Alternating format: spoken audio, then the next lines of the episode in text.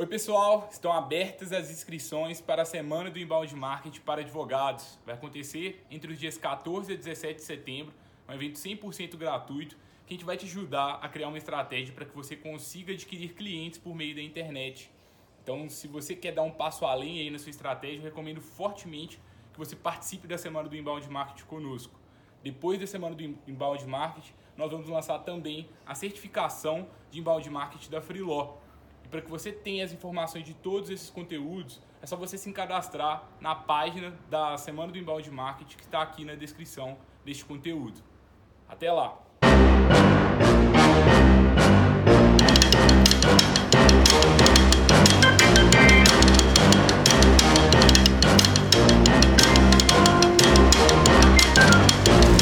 Você está ouvindo o Lawyer to Lawyer as melhores práticas de gestão, inovação e tecnologia no direito. Meu nome é Gabriel Magalhães, bem-vindo ao Lawyer to Lawyer.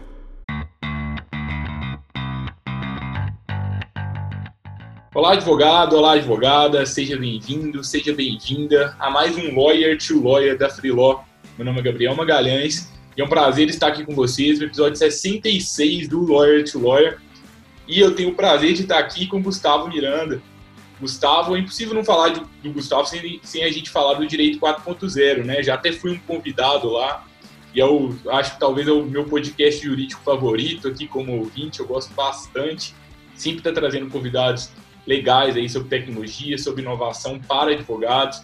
É, você provavelmente já escuta o, o Direito 4.0, porque a gente, a gente, tem uma audiência assim parecida, né? Que acaba que os temas se batem. Então, estou bem feliz de estar recebendo o Gustavo. E Gustavo, além de ser o host ali do, do Direito 4.0, ele é head de inovação do Andrade e Miranda Advogados.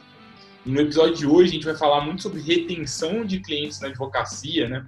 É, essa terceira temporada, a gente está falando muito sobre como que você consegue fazer para crescer o seu escritório de advocacia. E muitas vezes a gente quer reinventar a roda, né? A gente quer buscar novos clientes, a gente quer fazer uma estratégia de marketing jurídico elaborada, mas talvez, para o seu caso, é, o segredo esteja com os clientes atuais. Né? Por que não a gente utilizar os próprios clientes atuais como uma máquina de crescimento para o seu escritório de advocacia? É isso que a gente vai conversar hoje, estou bem animado. Seja bem-vindo, Gustavo. Obrigado, Gabriel. Primeiro, é, queria dizer que é um prazer participar aqui do podcast da Filol, que eu também sou ouvinte. Não é não é nenhum tipo de rasgação de seda não, mas é isso mesmo. As nossas audiências, elas, elas acabam se conectando, chega muita gente no, no Direito 4.0 por meio da Freelaw e ao contrário também. E é um prazer participar aqui é, com pessoas que eu admiro tanto, como você, a Júlia, a própria Freelaw, e parabenizá-los pelo trabalho que vocês estão fazendo aí e conseguindo realmente transformar o mercado jurídico. Obrigado mesmo, muito, muito legal e um prazer imenso poder participar aqui. Muito obrigado, Gustavo. Um prazer de novo estar te recebendo. E assim, antes de a gente entrar no tema específico da retenção de clientes na advocacia, eu acho que não tem muito como a gente fugir de falar um pouco do direito 4.0, né? Como que o direito 4.0 entra na estratégia assim do, do escritório? É, assim, tem alguma você, eu sei que você é muito movido por propósito, né? E eu sei que isso faz parte do seu propósito de querer mudar o direito, de querer levar ali é, as melhores práticas para os advogados, mas tem também alguma estratégia conectada ao escritório, assim, que que, é, como que, quais são os benefícios que isso está gerando para vocês aí no Andar de Miranda também?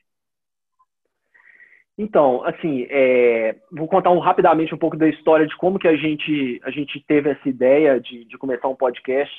É, há uns dois, três anos atrás, acho que uns três anos atrás, a gente participou de um grande evento pra, voltado para advogados lá em São Paulo. E o escritório ele sempre teve um histórico muito grande de inovação e tecnologia. É, é um escritório boutique, então a gente se prezou por opção e, e estratégia mesmo de posicionamento de mercado em ser um escritório pequeno, com poucos clientes, mas clientes selecionados. É, e por isso a gente sempre teve também essa, essa questão da tecnologia e da inovação dentro, para poder otimizar as nossas, as nossas rotinas diárias e tudo mais. É, e aí, todos os sócios, a gente estava lá participando desse evento e a gente ficou muito claro que o mercado jurídico ia mudar muito grande, sabe? Ia ter uma transformação gigantesca no mercado jurídico e aqueles projetos que a gente sempre andava paralelo, mas acabava que não dava 100% da atenção ali, 100% do foco, a gente viu que a gente tinha que voltar com esses projetos, porque essa mudança no mercado jurídico ia pegar muita gente de surpresa, e quem não tivesse preparado para essas mudanças é, ia ter dificuldade não só de, de, se destacar nesse mercado, mas até mesmo de se manter nesse mercado. E nada dentro daquela, daquela hype de, nossa, advogado robô, vai, o advogado vai perder emprego, não. Não, nada disso. Era mais de que realmente o mercado estava amadurecendo e que novas soluções tecnológicas, principalmente, e conexão com outras áreas, iam, iam impactar muito, de uma forma muito grande, no direito que a gente estava acostumado. E aí a gente falou, bom, então, gente, é, é, apesar de sermos um escritório boutique com poucas pessoas, a gente chegou à conclusão que, de que para levar isso a sério, a gente precisava é, que uma pessoa se dedicasse exclusivamente à área de inovação e tecnologia.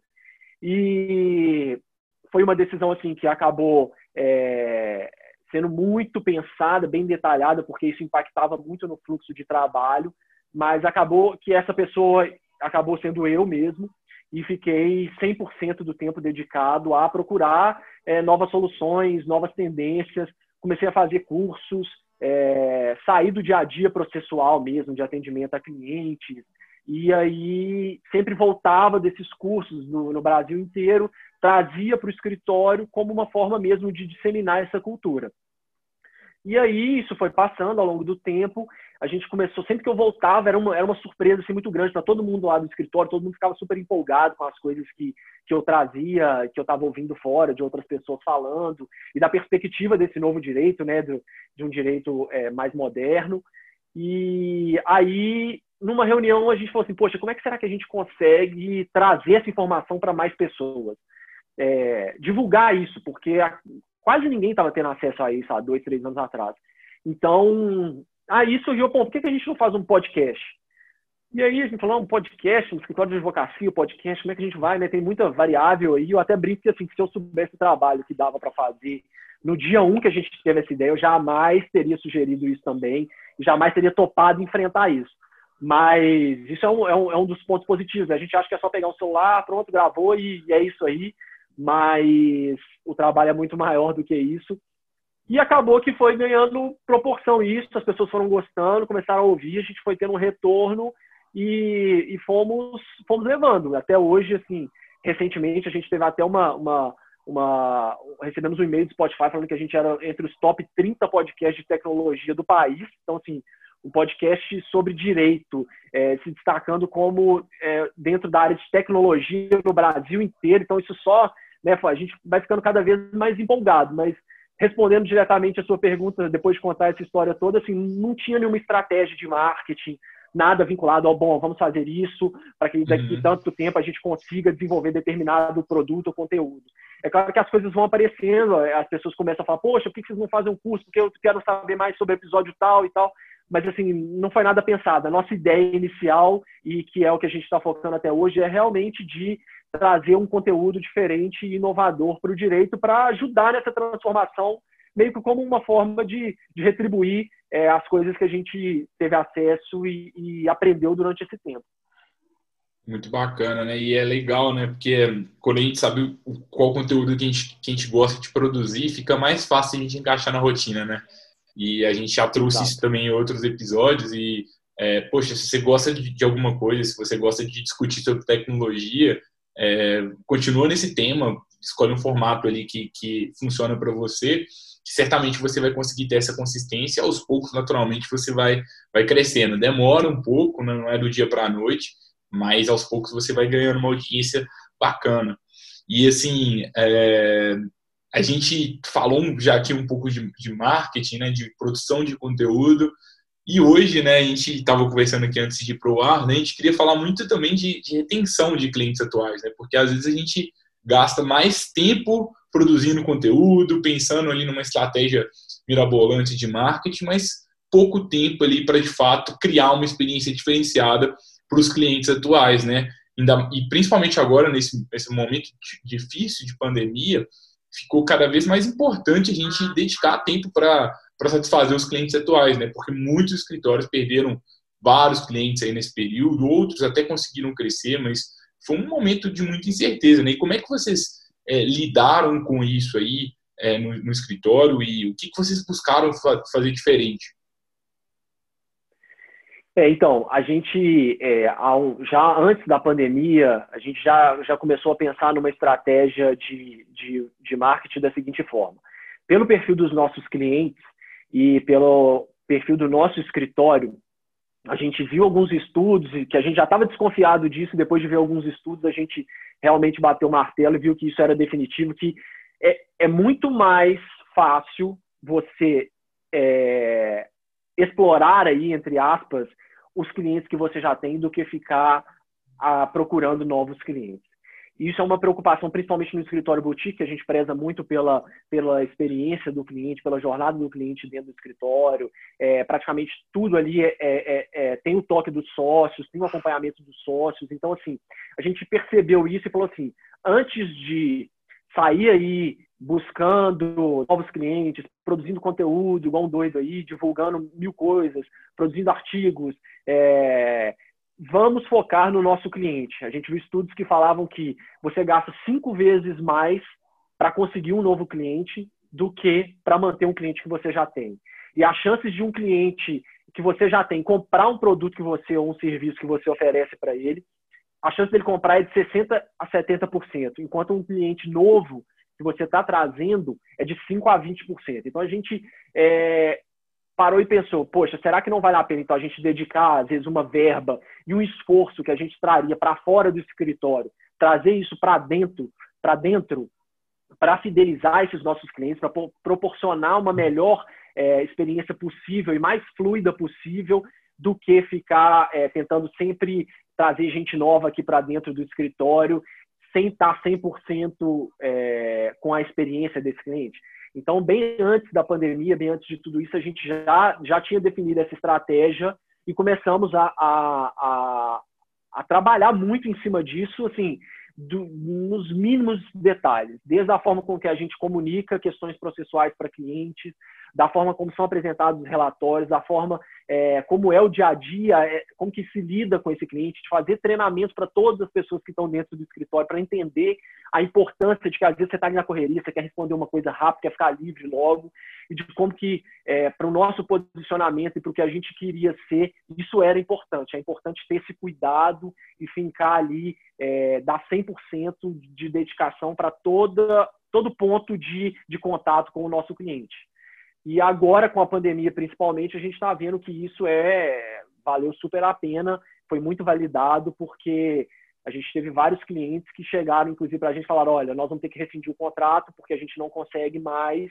E uma conduta nossa, às vezes, de chegar e falar: não, cara, peraí, é uma parceria.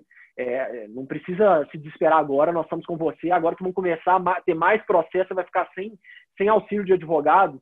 Então, a gente deu essa, essa moratória aí para esses clientes e talvez sem um cliente que se a gente tivesse tido uma abordagem diferente, chegado para o cara e falar, ah, bom, então infelizmente vamos ter que rescindir porque a gente também precisa do honorário, que é verdade, né? A gente também tem a, a nossa folha de pagamento e tal, mas a gente optou por segurar a onda e agora a gente está vendo que esses clientes que lá atrás queriam rescindir o contrato estão começando a se reerguer de novo, já estão voltando a fazer os pagamentos. Então, assim, é uma estratégia que é muito, que a gente viu que é muito legal de ser feita e também Nubank, por exemplo, fez isso, né? ao invés de, de, de, de usar, pegou a verba de marketing, de marketing que ele tinha né, para usar e agora na pandemia ajudou os clientes dele a pagar alguma conta, a, a enfim, a conseguir pagar comida, é, dívidas no cartão de crédito. Então, eles estão usando essa verba também internamente e isso vai fidelizando cada vez mais. Isso aí volta, com certeza, é, como fidelização do cliente e como novos negócios. Uhum. E, Gustavo, assim, é, o que, que o escritório precisa saber para conseguir criar uma experiência diferenciada do, para o cliente dele? Assim, tem alguma coisa para quem não sabe nada de gestão, para quem assim para um advogado que é um ótimo advogado, mas ainda precisa se desenvolver como gestor dentro dessa parte de inovação. O que, que precisa de aprender? Quais são os pontos ali de que ele, que ele tem que assim dar bastante atenção, ele ou ela tem que dar bastante atenção para conseguir criar uma jornada diferente para esse cliente? Então, eu acho que a primeira coisa é a seguinte: é se ver como quem é você no mercado, qual é o seu tipo e perfil de cliente. É, vai muito com isso que a gente estava falando antes, que é, às vezes a gente ouve muito se replicando aí, poxa, você tem que produzir muito conteúdo, você tem que estar presente em todas as redes sociais, tem que fazer isso, fazer aquilo, mas antes você tem que ter essa, essa noção do que, que você é, o que, que você representa no mercado e o que, que seus clientes querem. Porque não uhum. adianta nada você estar tá lá produzindo conteúdo, por exemplo, é, vamos pegar no TikTok, seu perfil de cliente é um perfil de cliente mais tradicional, que gosta mais daquele, daquela conversa direta, que não vai estar tá lá. Então, não faz muito sentido, a princípio, você se dedicar numa rede social nova agora, nesse momento, se você tem outros lugares que vão te dar muito mais retorno e vão agregar muito mais para você. Então, o primeiro ponto que eu veria é esse. Bom, você, o seu perfil de cliente, quem que é criar, né? A gente chama criar a persona do seu cliente ali. Quem é essa pessoa, faixa etária, o que, que ela gosta de fazer, aonde que ela vai, aonde que eles estão, é... para depois parar e pensar, bom, eu tenho isso. Quais são a, o que que desde da primeira vez que eu tenho contato com esse cliente até o final, quais são os pontos de encontro que eu tenho com, esses, com esse cliente? É, através de um e-mail? É através de, uma, de um WhatsApp? como que isso, é, como que eu lidou, o relatório processual que eu apresento para ele. Tudo isso, a gente fez isso no escritório, começando do zero. Pegamos essa verba de marketing que a gente iria é, definir, iria para trazer novos clientes, produzir outros conteúdos e estamos pensando desde o zero. Bom, o cliente chegou aqui hoje, como que eu faço? Como que eu comunico para esse meu cliente é, que ele teve uma decisão favorável? É só encaminhando um relatório padrão do meu sistema ou será que o fato de eu encaminhar um, um, um, texto bem pequeno, com uma linguagem muito simples, com alguns recursos visuais, contando uma história mesmo, prendendo a atenção do cliente, ele se interessar por aquilo que eu estou falando para ele, né? Não é só mais um processo ali para ele.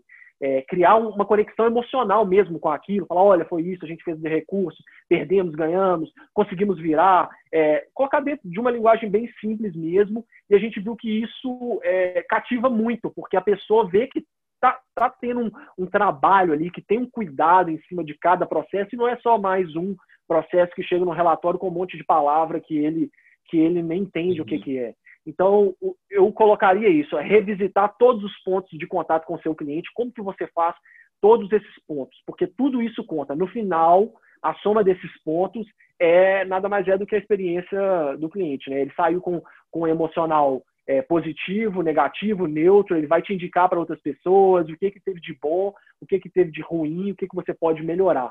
Basicamente é isso, é virar mesmo, vasculhar todas as suas, é, as suas interações com esse cliente para ver o que, que você pode melhorar e o que, que você pode aprimorar dentro do seu uhum. conceito, do seu posicionamento. É, e ninguém conhece mais o seu cliente do que você mesmo, né? Que trabalha com ele todo dia, né? Então é entender muito bem cada uma dessas pessoas, ter um exercício de empatia mesmo para entender quais são os problemas, quais são as dificuldades, é, por que, que ela está buscando você como escritório, o que, que ela sente. E aí, aqui na Freeló mesmo, dentro disso, desse conceito que você trouxe de jornada, aqui a gente fez uma jornada que é, é uma metodologia que chama jornada AHA e jornada WOW, que é meio que você vai entendendo toda a etapa da jornada do seu cliente e aí você se pergunta assim, quando que é um momento assim, ahá, que ele, que o cliente descobre assim, nossa, que legal, assim, é, realmente entendi por que, que essa empresa existe, no caso, por que, que esse escritório existe, e eles são diferentes, né? Que, que bacana isso aqui, eu acho que eles vão me ajudar. E quando é que é o momento wow, que, ele, que o cliente fica assim, meu Deus, é, não, nem acredito, assim, eles entregaram muito mais do que, do que a gente esperava. A gente tem que tentar fazer esses momentos arras e momentos wow, que é com base nisso né, que a gente consegue depois aumentar o boca a boca. Porque se a gente tem um momento assim incrível na jornada do cliente, que ele recebe algo assim muito além das expectativas, aí ele vai e ele consegue de fato é, ser um ali um embaixador do seu escritório. Ele vai te indicar para todo mundo, vai aumentar mais esse boca a boca. Então pensa no e todo, toda vez que a gente entende a jornada do cliente, a gente tem pontos altos e baixos da jornada. Pontos altos seriam os pontos ali que são mais positivos, ou às vezes tem um ponto neutro, mas também tem os pontos de frustração. Ainda mais a gente que está lidando com problemas jurídicos, são assuntos bem uhum. complexos e chatos por natureza, ninguém gosta de ir no advogado. Mas toda vez que a gente tem ali um ponto de contato que o cliente às vezes ele está insatisfeito, ele está com raiva, com algumas, algum sentimento negativo, a gente tem também uma ótima oportunidade, porque é com, a, naquele momento que você pode surpreender aquele cliente. E especificamente na pandemia, acho que o Gustavo começou a trazer isso, é, a gente tem uma oportunidade, a gente teve, na verdade, né? Agora eu acho que a gente até saiu um pouco do, do time, mas ainda há tempo, é claro, mas uma oportunidade muito grande de realmente fazer algo diferente. O cliente ele conversou ali com, com o escritório, ele não estava esperando que o escritório tivesse compaixão naquele momento. Falou assim: não, não quero mais nada, não, assim, eu não tenho dinheiro para pagar, é, infelizmente eu nem sei o que eu vou fazer da minha vida. E, poxa, quando o escritório vai lá, escuta o cliente e, e é, personaliza ali um, um atendimento para ele de uma forma diferenciada, provavelmente ele nunca vai esquecer isso na vida dele e vai acabar indicando mais, né? Acho que eu falei muito aqui, Gustavo. Não, é isso mesmo, cara. E, assim, é, um, um, ponto que eu acho importante ressaltar, assim, depende muito, como eu disse, né, do seu perfil. Se você trabalha com escritório de atendimento de massa, Talvez isso não faça o menor sentido, você chegar a ter essa, essa coisa um a um ali, o cara não quer nem saber, porque ele tem milhares de processos. Então, é como que você consegue trazer essa realidade para o seu cliente. Às vezes você pode melhorar a linguagem e tudo mais, mas não adianta você tentar é, criar uma, uma historinha muito muito, muito pessoal, muito personalizada ali, porque para o seu cliente não vai, isso não vai importar. Então, é interessante isso, saber até que ponto isso se aplica a você e isso não se aplica. É mais como um, como uma forma de, de demonstrar é, exemplos, né? E não que isso vá funcionar para todo mundo, né? É, assim, mas eu não sei se você concorda, eu acho que é, é, bem diferente de fato, né? Quando a gente vai analisar um escritório de massa, mas ao mesmo tempo a lógica é a mesma. Eu tenho que entender não, é qual, que é, qual que é o, o tipo do meu cliente, qual o problema que ele tem, qual o resultado que ele espera, vou entender todos os pontos de contato que eu tenho na jornada e vou ver o que, que eu posso fazer de diferente para melhorar essa jornada com, com esse cliente. Como é um cliente que tem muitos processos, às vezes ali milhares de processos, não faz sentido nenhum que a gente analise cada um individualmente.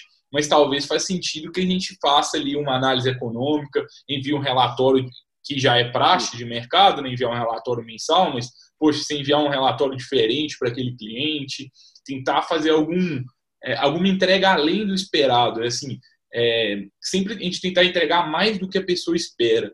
E o Nubank, que você é citou, é faz isso, assim, um, talvez um dos maiores exemplos, o Nubank, a Disney, né, que encantam as pessoas. E tem um caso muito legal do Nubank que eu lembro, que foi um cliente que eu recebi esse meme, deve ter um ano ou dois, que o cliente é, perdeu um cartão de crédito e aí mandou um e-mail lá para a pessoa e aí depois perdeu de novo. Acho que foi roubado. Aí foi é, o suporte do Nubank mandou assim, é, falou assim, nossa, que pena e tal, a gente vai te ajudar. Mandaram um outro cartão para o cliente com um sal grosso, assim, tipo assim, uma brincadeira, assim, ó, é, vão acabar com esse azar aí agora, agora vai dar tudo certo, qualquer coisa conte conosco. É isso que surpreende, né, Gustavo? Exatamente, é isso aí, cara. a gente fez isso no escritório, porque assim, dentro do escritório você também tem alguns perfis diferentes de cliente. É, tem algum cliente que a gente faz isso, por exemplo, vão comunicar uma decisão favorável. É, tá, então vou trabalhar o e-mail. A gente criou algumas formas de é, mais, mais, vamos chamar mais lúdicas de, de trabalhar isso para determinados clientes e para outros que já tinham uma quantidade um pouco maior, apesar de a gente não trabalhar com massa, não fazia sentido. E a partir disso aí, e aí a gente estava estudando muito na época é, legal design, visual law, a gente começou a trabalhar em cima de uma solução. Falou, pô, será que a gente não consegue melhorar esse tipo de relatório processual que, que normalmente é usado? E chegamos para os próprios clientes falando, se a gente fizesse uma coisa é, dessa forma aqui, fizemos um protótipo com uma, um apelo bem visual, com a ideia de ter uma, uma, uma linha do tempo ali, porque a gente percebeu que é muito difícil para os clientes no contencioso entender como que funciona o fluxo processual, né? Onde que está? E esses relatórios não, não, davam isso. O cliente quer saber aonde que está o processo, falta quanto tempo para acabar, se ele vai ganhar, vai perder e qual, qual é o valor que está envolvido ali. Então, a gente, depois de entrevistar alguns clientes nossos que tinham esse perfil, a gente falou, cara, e se a gente é, é, começasse a produzir esse relatório? Não achamos nada no mercado com o que a gente queria, e aí decidimos internalizar isso. Fizemos um spin-off lá dentro do escritório, uma startup, é, contratando desenvolvedor para trabalhar em cima disso. E hoje nós estamos na, estamos na versão beta, que nada mais é do que um relatório com apelo visual muito grande, que qualquer pessoa, que mesmo que ela não seja é, formado em direito, porque o público ali, é, o público-alvo é um diretor, um CEO, um presidente de uma empresa, ele simplesmente chegar, abrir o site, entrar nesse site e conseguir entender aonde que está o volume dele. Então, eu apresento para ele primeiro um volume. Aí ele ficou interessado, ele quer entrar é, mais, a gente chama de drill down, né? Gente, ele quer aprofundar mais nessa informação, ele consegue sozinho ir, ir, entrando nessa informação e pegando os dados até chegar num processo específico uhum. único. Então, para esse tipo de cliente, não fazia o menor sentido eu ficar lidando um a um, era muito mais fácil eu, eu entregar para ele o conhecimento e deixar que ele mesmo verificasse com uma informação em tempo real ali e confiável, com apelo visual muito grande. É, fizemos isso com, contratamos designer para fazer isso, enfim, é, para trazer esse resultado que a gente queria. Pô, vamos, vamos deixar esse cara entender como que funciona o processo. E aí ele mesmo tinha sanava as dúvidas dele que ele queria, ou do cenário global, ou dos casos individuais que ele estava procurando, entendeu? Não, então faz legal. muito sentido isso que você falou, faz muito sentido. Se aplica a todo tipo, a ideia é a mesma. A execução é que você tem que direcionar para que tipo de cliente que você está tá tentando implementar. E para melhorar essa experiência do cliente, né, a gente já começou a trazer algumas coisas aqui, práticas que você pode fazer, desde uma, uma algo super avançado, que eu acho que é a realidade de pouquíssimos escritórios, que é você ter ali uma área de inovação específica para conseguir é, criar uma, uma, uma, solução de tecnologia dentro de casa, que é algo super legal, que é, eles estão fazendo aí com, com a, essa startup aí, né, Gustavo? Bem bacana. E acho que também tem outras pequenas coisas que a gente pode estar fazendo na sua realidade, ainda que você seja sozinho, tem uma equipe pequena, tem um orçamento pequeno para isso. Eu acho que seria legal a gente explorar isso também, né, Gustavo? O que, que é, de pequeno um escritório pode fazer, sei lá, hoje, amanhã, para melhorar essa experiência. Porque quando a gente está falando de experiência do cliente, a gente não precisa de gastar rios de dinheiro sempre, né, para a gente conseguir melhorar. A prova é o próprio Nubank que mandou um sal grosso. Quanto custou isso? Foi é. barato ali o encantamento e o efeito viral. Então, nem sempre a gente precisa de gastar muito. E é por isso que é legal a gente começar com é, buscando crescer com os próprios clientes, não com clientes fora. É isso mesmo. É, pegando a ideia né, de, dessa, dessa coisa de, das, dos pequenos detalhes que encantam. Vou te dar um exemplo que a gente viu aqui é, no começo da pandemia, lá atrás. A gente, geral, de um modo geral, os advogados, nós temos muito a, a, ideia de fazer aquilo tudo muito perfeito, tudo muito certinho, né, super polido ali para entregar uma informação maravilhosa para o cliente. E tem um exemplo que é muito legal que eu, de, do começo da pandemia, que é o seguinte: a gente estava no auge das, das medidas provisórias, cada dia sai uma medida provisória de madrugada, enfim. A gente queria fazer, né, dentro dessa, dessa, desse cenário de experiência do cliente, trazer da melhor forma possível. A gente já tem um designer que a gente sempre usa o serviço dele, falando assim, bom, quando sai uma medida provisória, nós vamos secar essa medida provisória, colocar numa linguagem é, super super acessível, colocar alguns recursos visuais muito bacanas para mandar como e-mail marketing para o cliente. Beleza, aí, só que nisso aí, a medida provisória saía de madrugada. A gente gastava um dia para fazer o texto, é, o designer para fazer é, a, a parte visual e para entregar. Então, assim, na verdade, uma medida provisória que saía num dia, a gente só ia ter o material produzido no dia seguinte. O que, que começou a acontecer? Eu comecei a receber dos meus clientes mensagens do WhatsApp falando o que, que era medida provisória, o que, que deveria ser feito, o que, que deveria de deixar de ser feito a gente chama, poxa, não é possível, né? Nós estamos, nós estamos aqui perdendo um tempo danado para apresentar uma coisa e o meu cliente está me encaminhando de outros escritórios uma informação com uma velocidade muito, muito maior. E aí isso foi um grande aprendizado. A gente viu que nesse momento, para essa situação, a velocidade importava muito mais que a forma. Então a gente parou, não de não paramos de forma definitiva, porque tinha alguns clientes que suportavam esse delay aí, que, que queriam essa coisa mais, mais com um visual mais, mais interessante, mas aí nós falamos assim, vamos começar a nós mesmos soltarmos isso pelo WhatsApp, vamos virar a referência dos nossos clientes. A gente não pode deixar que outros escritórios virem referência para os nossos clientes. Então a gente começou a produzir esse texto, aí focamos muito mais no texto e como, e como apresentar o que, que aquela medida provisória impactava, para o negócio específico daquele cliente. E aí dividimos entre a equipe do escritório, é, os advogados que tinham a proximidade maior com o cliente soltavam para aqueles clientes específicos, porque acaba que isso vira uma conversa, né? Na hora que você manda um WhatsApp para um cliente, ele vai falar, tá, mas e aquele detalhe das férias ali que eu não entendi muito bem, então fica uma coisa muito pessoal, que atende muito o que a gente né, lá no escritório é, preza. E só que aí deixamos de lado o, o a questão do, do designer para esse cliente. Então a gente apostou muito mais na velocidade. Isso para a gente era muito mais barato. A gente já fazia o texto da mesma forma e o cliente era muito mais, ficava muito mais satisfeito porque tinha informação vindo de nós mesmo é, numa velocidade muito mais, muito mais rápida, e aí a gente começou a virar referência daquele cliente. Então, aquele cliente encaminhava as nossas mensagens para os empresários, colegas dele, enfim. Então, uhum. isso é, é uma coisa muito boba que não custou nada para a gente, a gente já estava fazendo de um. Mas entender isso aí demorou alguns dias, até a gente conseguir virar a chave entender que não precisava ficar preso à, à forma. Era muito melhor a informação de uma maneira ágil do que ficar esperando aquela coisa bonitinha e 100% é, dentro do, do, de um visual bacana, entendeu? Então, Às é vezes enviar um áudio, né? Dá para todo um áudio para o cliente já, já, já funcionaria. Um áudio, um áudio, um áudio. Ou só encaminhar a reportagem, olha, isso aqui é justamente isso que a gente está usando no seu caso, isso aqui vai influenciar positivamente, olha que notícia boa. É uma conversa, né? Em se relacionar com as pessoas, que aí aos poucos a gente vai criando uma, uma comunidade ali por trás do, da sua marca.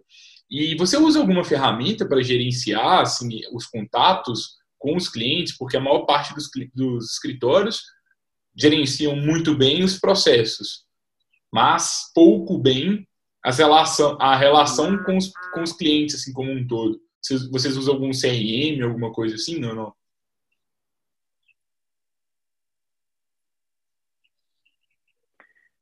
Então, a gente, é, nessa jornada aí de inovação, a gente aprendeu muito com, com as startups, e você pode falar melhor do que eu isso, que é, é a gente está usando muito uma abordagem de MVP, sabe, de produto mínimo viável. O que, que a gente pode implementar com o menor esforço possível para poder utilizar e obter os, os benefícios instantaneamente. Então, é, eu gosto muito de dar o exemplo assim, um quadro branco, às vezes, numa sala de reunião. Agora não por causa da pandemia, mas é, uma deficiência de comunicação entre os sócios. Um quadro branco resolve o problema na sala de reunião. Você vai lá reunir uma vez por semana com seus sócios. Se você tiver um quadro branco ali, resolveu? Ok, resolveu. Pronto, é isso que você precisa. Não precisa de tecnologia, não precisa de mais nada. Começou a ficar aquele quadro já não, já não, já não satisfaz mais. Chegou uma pandemia, ninguém se encontra mais. Qual é o próximo passo? É, uma planilha talvez resolva? Resolve. Então vamos, vamos continuar, vamos começar a usar a planilha agora em vez do quadro branco. Depois, a planilha não funciona mais. Será que tem alguém no mercado que já tem uma solução é, para fazer esse tipo, para resolver esse tipo de problema? Se tiver, aí ok, eu dou o outro passo. É, o que a gente percebeu com relação a gerenciamento de clientes é que no mercado até então tinham poucas ferramentas voltadas para escritório de advocacia. Alguns softwares já tinham isso é, dentro né, da própria ferramenta, mas aí acaba que é meio que uma cópia do que se tem geral no mercado, né, para tratar CRM para todo tipo de cliente. E a gente tem algumas particularidades lá no escritório que não se encaixavam. A gente começou a ter que encaixar dentro do software e não o contrário. Então a gente começou a fazer isso dentro de uma planilha compartilhada do Google mesmo. Todo mundo que fazia algum tipo de contato do cliente é, lançava naquela planilha. Essa planilha todos os sócios né, e, e os demais integrantes do escritório têm acesso a essa planilha. Começamos a fazer essa alimentação e aí fomos evoluindo. Colocamos uma fórmula, por exemplo, ó, já tem muito tempo que você não entra em contato com esse cliente, aí ficava com a célula vermelha para noticiar o advogado que, que falta entrar em contato com aquele cliente. Tem algum processo que tem muito tempo que está parado, que está concluso, é, poxa, já tem 120 dias que o processo está parado, o advogado tem que ir lá e fazer uma manifestação para ver se consegue agilizar o andamento, processual, né? Então, a gente começou a fazer isso. E estava atendendo super bem também é, esse, esse, tipo de controle que a gente fazia, o planejamento que a gente fazia. A gente tem uma reunião, tinha uma reunião semanal lá no escritório para uhum. abordar essas questões. E agora, com a pandemia, a gente está fazendo isso duas vezes por semana para tratar também de outros assuntos.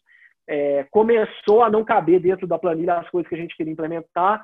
Então, a gente está trazendo, como a gente já tem uma equipe de tecnologia é, a gente começou a criar o nosso próprio software, mas bem assim, sem apelo visual nenhum, é bem raiz mesmo, vamos chamar assim, só para atender mesmo a princípio, não perder muito tempo com o design, com o layout, mas só para atender o que a gente quer. Uhum. Para dentro desse conceito de trazer a velocidade e não perder o timing e depois preocupar com o visual. Então hoje a gente faz dessa forma. A gente está tá, tá no momento de migração entre a planilha, que atendia muito bem, para o software em desenvolvimento interno que a gente criou, atendendo às coisas que a gente quer, quer, quer acompanhar, sabe? É, eu concordo com o que você traz. É, realmente, assim, é, é, acho que é essência, né? O principal é o que? A gente precisa de controlar as interações que o escritório possui com seus clientes. Então a gente precisa de monitorar para saber quando que é uma zona de alerta ali de talvez um momento aqui delicado que a gente precisa entrar em contato. Quando tem é muito tempo que, que o processo está parado e às vezes o cliente está precisando de um retorno, ao invés de a gente esperar que o cliente venha até a gente, a gente pode já se antecipar e já é, abordar aquele cliente, agendar uma ligação. Então, é importante a gente entendendo tudo isso e estar ciente de todo esse processo, buscar formas aí para a gente controlar tudo isso. Uma planilha pode ser uma, uma boa opção no início, é, às vezes até papel e caneta, e aos poucos talvez possa fazer sentido estar tá buscando algumas soluções de mercado, até desenvolver alguma própria. É, o CRM, né, que foi o que a gente trouxe aqui, é basicamente um sistema, um software que te ajuda a fazer essa gestão de, dos seus clientes ali, se comunicar com clientes e possíveis clientes. Existem vários CRMs gratuitos aí no, no mercado, tem, tem uma versão gratuita do CRM da HubSpot, que eu vou até deixar aqui na descrição desse episódio, que talvez você pode fazer um teste ali, ver se funciona, mas é você organizar ali bem esse, todos esses contatos, a essência é essa. E uma coisa que eu, que eu penso muito sobre a. pode. Essa, desculpa. Pode, pode falar, desculpa. Não, desculpa te interromper, porque assim, às vezes fica parecendo que, poxa, mas aí eu vou ter que contratar um software, vou, vou ter que desenvolver alguma coisa. Mas lembrando só que a gente está partindo daquele pressuposto, né? Ao invés de usar esse dinheiro para atrair novos clientes, a gente está usando esse dinheiro para aprimorar questões internas, né? Então, é um dinheiro que a gente gastaria para fazer um determin... produzir determinado conteúdo, para produzir marketing para potenciais novos clientes. A gente está optando por gastar esse dinheiro e esse tempo com os nossos clientes que a gente já tem. Então, essa ferramenta uma ferramenta muito importante que a gente viu que tinha que ser implementado para a gente controlar o que a gente gostaria de, de aprimorar, né? Todos esses pontos de Sim. contato e essas interações que a gente diz. E ao mesmo tempo, eu vejo muitos escritórios fazendo marketing errado mesmo, de uma forma bem segmentada. Né? A área do marketing, muitas vezes, é a área menos valorizada do escritório. Assim, principalmente escritórios ali que já tem mais de 20, mais de 30 funcionários. Aí tem uma pessoa, geralmente, que ele é responsável pelo marketing. A pessoa fica ali buscando engajar a equipe, é difícil que as pessoas se engajem. Então acaba que a pessoa fica meio que lutando de uma forma solitária. Todos os advogados acham que a única coisa que importa é a atividade jurídica, não se importa com o marketing. E aí acaba que de fato fica lá o marketing fazendo atividades paralelas, num mundo paralelo, e o escritório vivendo a, a vida dele ali normalmente. E eu, quando a gente tem isso, a gente tem um desperdício gigante. E é o, eu acho que é um maior erro, um dos maiores erros que eu vejo nas estratégias de marketing, principalmente escritórios maiores, é essa Agora, ao mesmo tempo, se a gente consegue integrar o marketing dentro dessa jornada do seu cliente, você começa a produzir conteúdos para satisfazer cada vez mais esses clientes, para fazer com que essa, essa jornada seja melhor. Vou dar um exemplo que a gente fez aqui na Freeló mesmo. O que, que a gente é, assim, a gente recebe muitas dúvidas, né? O que vocês fazem? Como funciona a contratação de advogados? Como vocês geram segurança? E a gente pensou assim, o que, a gente pode fazer para melhorar essa experiência dos nossos clientes. Tinha ali a, a solução tecnológica, né, que é, às vezes, pedir para os para a nossa equipe técnica é, desenvolver alguma nova funcionalidade, colocar algum selo no site, colocar alguma estrela, alguma coisa assim para aumentar a segurança, é, ou melhorar a própria usabilidade ali para ficar mais claro algum, algum ponto específico. E é óbvio que isso tem que ser feito, porque nós somos uma empresa de tecnologia, mas, às vezes, mais barato, mais fácil, mais eficiente era a gente produzir algum conteúdo sobre aquilo. Aí o que, que a gente fez? A gente foi, a gente fez um manual da Freelaw para quem quer contratar serviços, um manual da Freelaw para quem quer prestar serviços, e aí, se alguém tem alguma dúvida, tem todas as regras ali, que é basicamente um, um, um, PDF, assim, diagramado, bonitinho, mas nem precisava de ser, poderia ser só no Word, com todas as regras. É, e além disso, a gente também fez um vídeo para cada uma das, das dúvidas frequentes e de, de tempos em tempos a gente vai gravando novos vídeos, porque a gente reduz nosso tempo de suporte e melhora a experiência do cliente. Da mesma forma, é, talvez o seu escritório poderia fazer algo similar. Entenda a jornada do seu cliente, entenda as dúvidas frequentes e comece a produzir conteúdos para resolver aquelas dúvidas. E aí você pode fazer com que isso seja o passo inicial da sua estratégia de marketing jurídico e aos poucos você pega essa sua força no mundo offline para fortalecer o seu sua estratégia online e aí os próprios clientes atuais vão te ajudar a crescer também na internet. E aí uma coisa potencializa a outra. Aí eu acho que é muito importante estar tudo integrado. Não sei se você concorda, Gustavo. Não, concordo 100%. E, e, e a primeira coisa que, que a gente ouve quando fala isso que você acabou de dizer é assim, tá, mas aí, né, como que eu, eu tenho que deslocar uma pessoa, uma pessoa da minha equipe para poder fazer isso?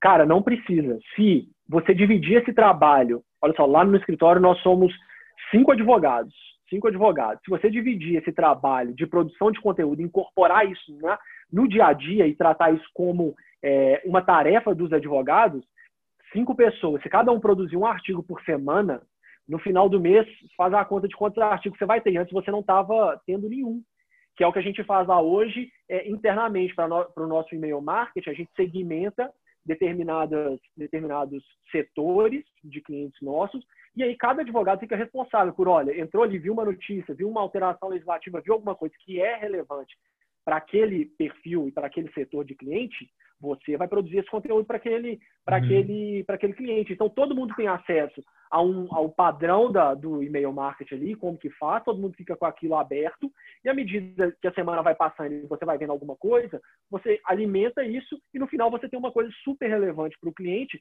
que parece realmente que você contratou uma mega empresa para vasculhar a internet inteira e ter acesso a esse tipo de conteúdo. Mas não, é simplesmente é, otimizar o que você já tem, né? É, tem esse lado tem esse lado ruim de você ter uma equipe pequena é, e, e, ter que dividir, mas o lado bom disso é que você consegue otimizar e às vezes um trabalho que, que você gastaria milhares de reais aí você consegue internalizar na sua equipe. Isso aí não, não se gasta muito tempo semanalmente. Sim. E o resultado é absurdo, porque seus clientes começam a ter você como autoridade mesmo no assunto e como uma fonte de uma fonte confiável da informação. Então, tá, deixa eu ver ali o que, que o pessoal da Andrade Miranda está falando sobre isso.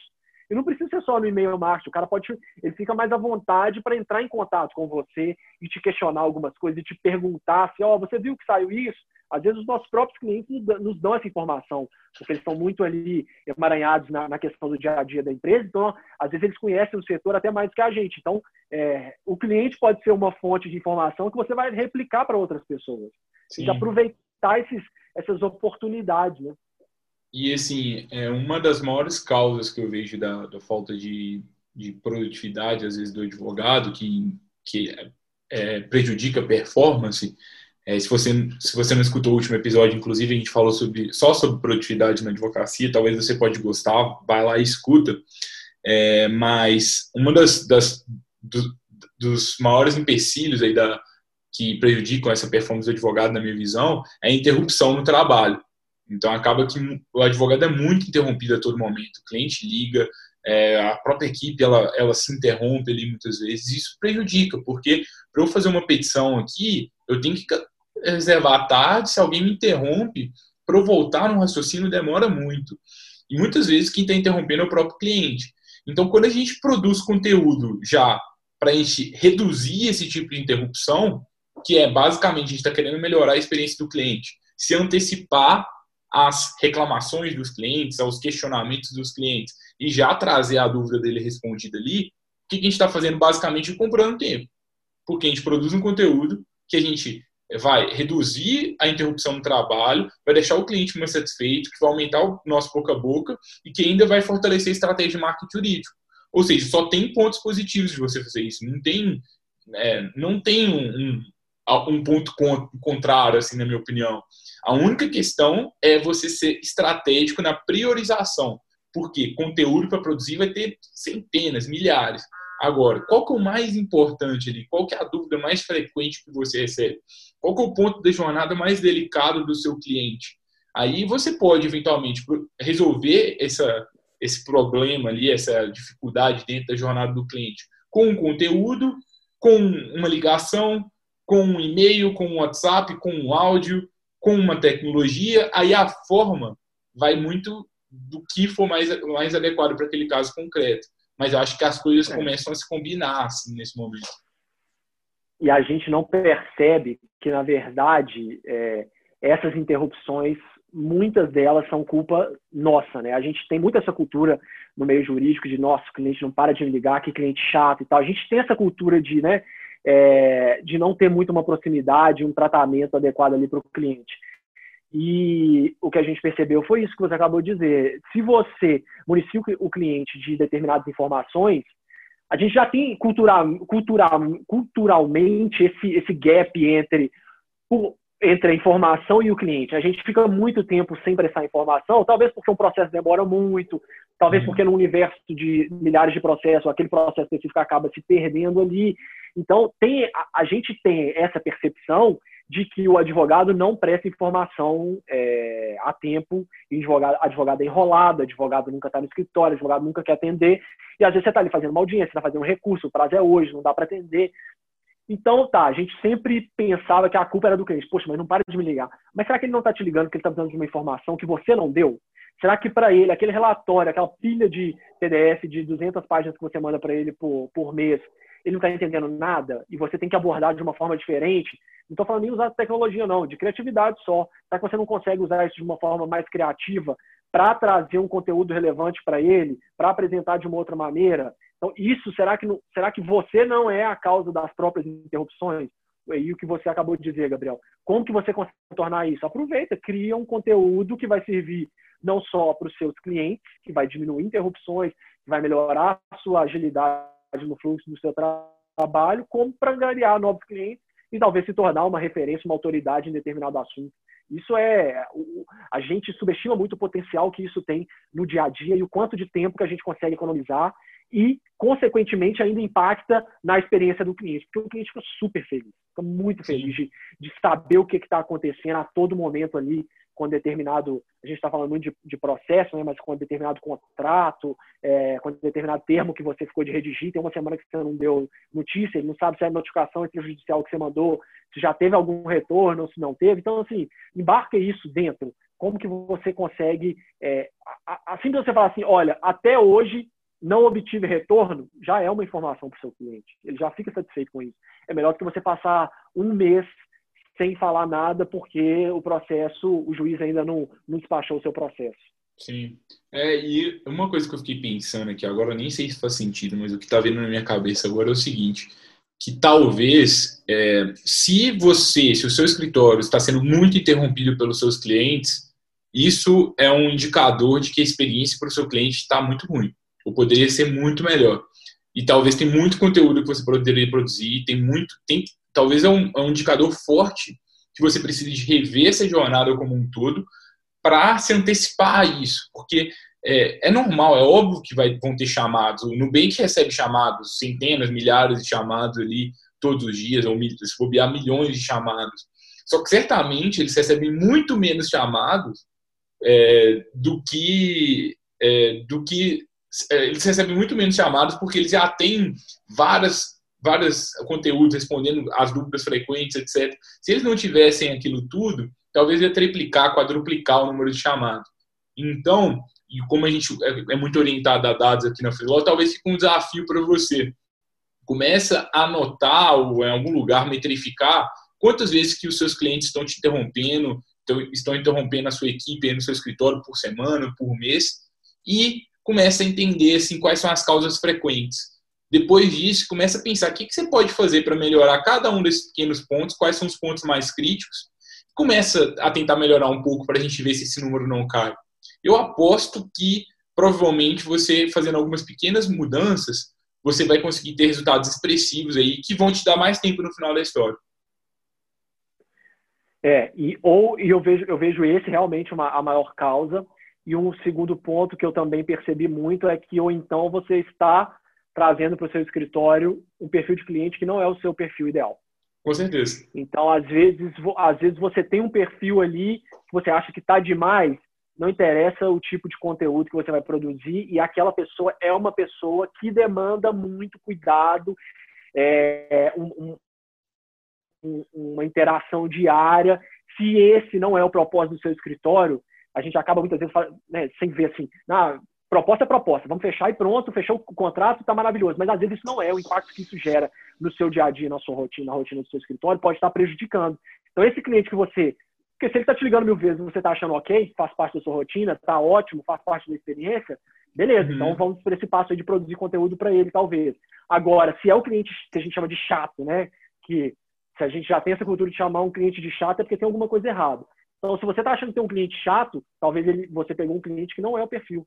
Então, é criar essa cultura de demitir cliente também, que é muito difícil, muito contra-intuitiva, mas isso tem os seus benefícios. Às vezes você vai, você vai abrir mão de um valor ali para aquele cliente, mas está abrindo espaço na sua rotina para trazer novos clientes que se adequem mais ao perfil do seu escritório. Não, e aí, falando muito... um pouco do, dessa questão da interrupção, é, eu Gustavo, só, só até a, Falando de interrupção, deixa eu te interromper aqui um segundo, porque isso que você trouxe é muito, foi muito bom. Que, de fato, assim, é, existem clientes chatos, sim.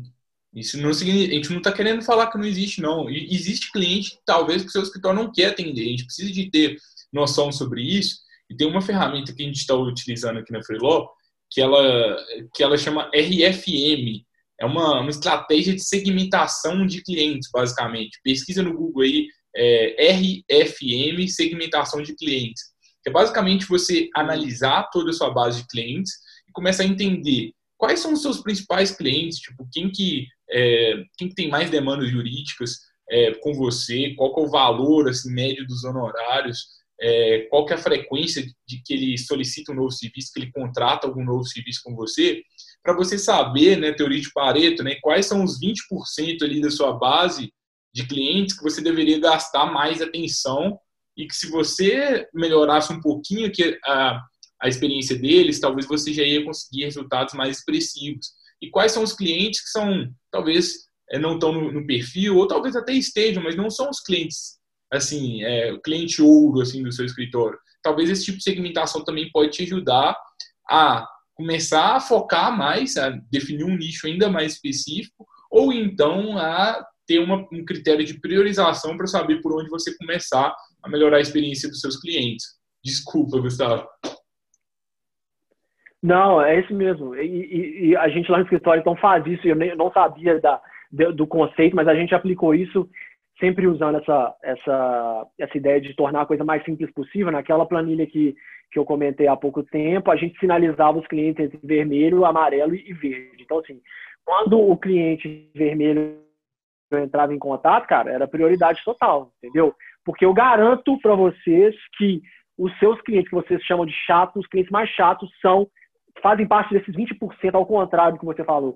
20% desses clientes que causam 80% das dores de cabeça. Os clientes chatos, uhum. que são os 20% só ali do escritório, causam 80% das dores de cabeça. Então, assim, não faz sentido, cara, você ficar com, com, com um cliente que não está dentro do seu perfil. É, é, vamos aprender a demitir cliente. É claro, se você está numa situação ali que precisa sobreviver, enfim, óbvio que tem todo esse detalhe, né? Mas pensando como estratégia de, de médio e longo prazo, é, eu vejo como muito mais relevante e, e, e você consegue é, atrair muitos outros clientes desses, desses clientes que são cliente gold aí, os clientes é, verdes, do que é, ficar tentando brigar com esses 20% que pagam menos e ainda causam dor de cabeça. Agora, ao mesmo tempo, cuidado com a segmentação para que você não esteja trazendo uma experiência negativa, porque mesmo os clientes que talvez não seja o cliente ouro do seu escritório, ele merece ter uma experiência muito boa. É, o que você pode começar a perceber é que talvez o seu escritório está no nicho errado e deveria é, realmente cancelar, acabar os contratos é, ou finalizar a prestação de serviço, mas parar de pegar esses, esses, clientes que estão mais te dando prejuízo do que, do que receita, né? E, na verdade, inclusive, é, eu, quando eu percebo o escritório de advocacia, tem, tem assim, grande parte dos escritórios tem uma parcela ali do, dos clientes que, de fato, dá mais prejuízo do que lucro.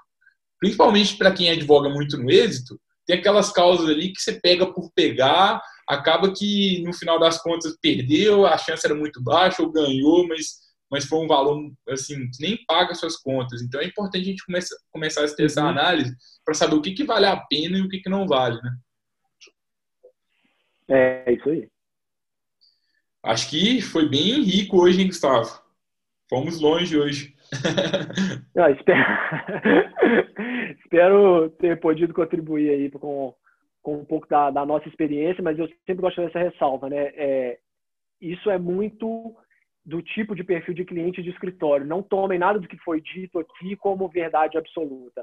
É mais como exemplo para tentar adaptar o que, que pode ser feito é, e o que, que às vezes coisas que você nem imagina trazem um, um resultado experimentação, né, cara? Teste e erro, bem startup aí, voltando de novo. Faz alguma coisa, faz o teste, deu certo, aprimora, não deu, vai fazendo esse looping aí até que você consiga é, até que você consiga ter certeza do que, que você está fazendo e arredondar mais esse, esse fluxo de trabalho. Só para finalizar, uma coisa que, que eu falei agora de, de, das coisas mais simples, que, que às vezes dão um impacto muito grande, lá no escritório, há uns, é, uns 10, 12 anos atrás, a gente começou com a ideia de dar brinde no final do ano. Todo, todo escritório dava brinde no final do ano. Só que eram aqueles brindes, né? caneta, aquela coisinha, né? uma agenda, não sei o que, isso que todo escritório fazia. Aí a gente falou, vamos começar a dar um brinde assim, realmente significativo, vamos fazer alguma coisa é, legal. E aí a gente começou a dedicar muito tempo no brinde de final de ano e tal, desenvolvendo umas ideias bem legais. E né, era totalmente fora disso, né? né sem né, caneta, chaveiro, agenda, não. Uma coisa legal que, principalmente final de, de ano, é uma, é uma é uma, uma época muito que traz uma carga emocional muito grande, né? Então, vincular uma mensagem legal, uma experiência para o cara, alguma coisa para o cara poder pegar mesmo, interagir. É, e nada muito mirabolante de custo, não. Uma, uma coisa com custo é, razoável. Afinal de contas, o cara passou o ano inteiro ali com você. Você investiu um pouquinho daquele que, que ele pagou para você para como uma lembrança mesmo final de ano diferenciada. A gente achou que era legal. Começamos a fazer isso. E aí, cara, a, a, o negócio começou a tomar também uma proporção que, que a gente não esperava. As pessoas ligando, chorando, pessoas super emocionadas com os brindes, enfim, com a mensagem que a gente estava passando ali. Foi passando o ano, passando, a gente foi, foi vendo que aquilo era legal e fomos investindo no brinde final de ano. E hoje, quando às vezes a gente, né, por causa, enfim, de, de final de ano sempre aparece umas surpresas aí, principalmente para quem trabalha com contencioso e aí a gente às vezes atrasa um pouco para mandar, não manda no começo de dezembro, manda um pouco mais em cima do Natal e tal. As pessoas ligam para o escritório, falam, oh, esse ano vocês não vão mandar brinde, não? Não, não sei o quê. É, querendo, sabe, esperando aquilo. Aquele é um momento que as pessoas ficam esperando para ver o que que é, o escritório vai, vai apresentar para eles de ideia, de mensagem esse ano. Então, é uma coisa super boba que todo mundo estava fazendo, mas a gente é, resolveu inverter um pouco e trazer, um, agregar conteúdo, agregar experiência para o cliente. E hoje em dia é uma coisa que a gente não pode ficar sem fazer, sabe?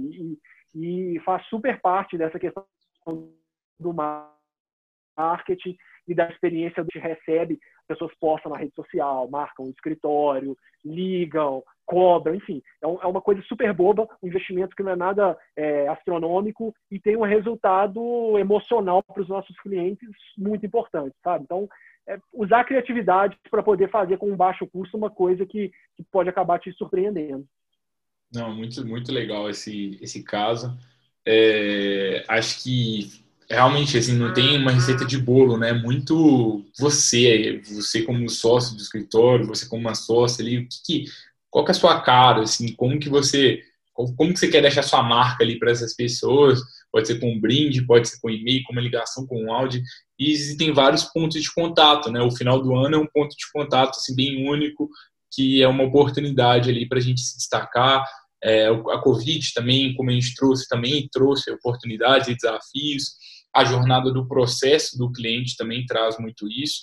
Eu acho que cabe muito a você fazer essa análise tanto temporal, né, desde o momento que o cliente entra no escritório até o momento que ele deixa de ser um cliente, quanto também é, de, de, datas, né, de, momento, ali, de timing do, do, país, etc. Porque às vezes em um determinado momento sai uma nova lei, impacta determinados clientes, talvez é, faz, faz sentido que a gente faça algum tipo de abordagem para eles. Então, aí começar a entender essas variáveis e é óbvio, né, sempre definindo um foco bem claro, qual que é o é ciência, tem muita coisa para fazer, não dá para fazer tudo ao mesmo tempo. Então, qual é a pequena coisa que você pode fazer amanhã que vai te dar resultado? Talvez é começar com algumas ligações e aos poucos você vai criando uma, uma experiência do cliente diferenciada. A gente ama esse assunto aqui, estou bem feliz com esse episódio, aprendi muito com o Gustavo. É, cheguei a conclusões que eu não tinha aqui antes do episódio, foi bem bacana. E se você quiser ah, ajuda aí de alguma forma para melhorar a experiência do, é, do, do, seu cliente, converse com a gente lá no Instagram, conta seus desafios, suas dúvidas, a gente pode te indicar alguns conteúdos. O Direito 4.0 também já tem muita coisa sobre isso. É, tem um episódio específico lá sobre que foi sobre o sucesso do cliente, né, Gustavo? Esqueci agora quem foi, foi convidado agora. É... Foi com a Denise, com a Denise Heller. Foi com a Denise, exatamente. A Denise é uma das maiores referências no tema aí no, no Brasil, né? Então acho que vocês podem gostar bastante. A gente também tem um vídeo no YouTube sobre isso.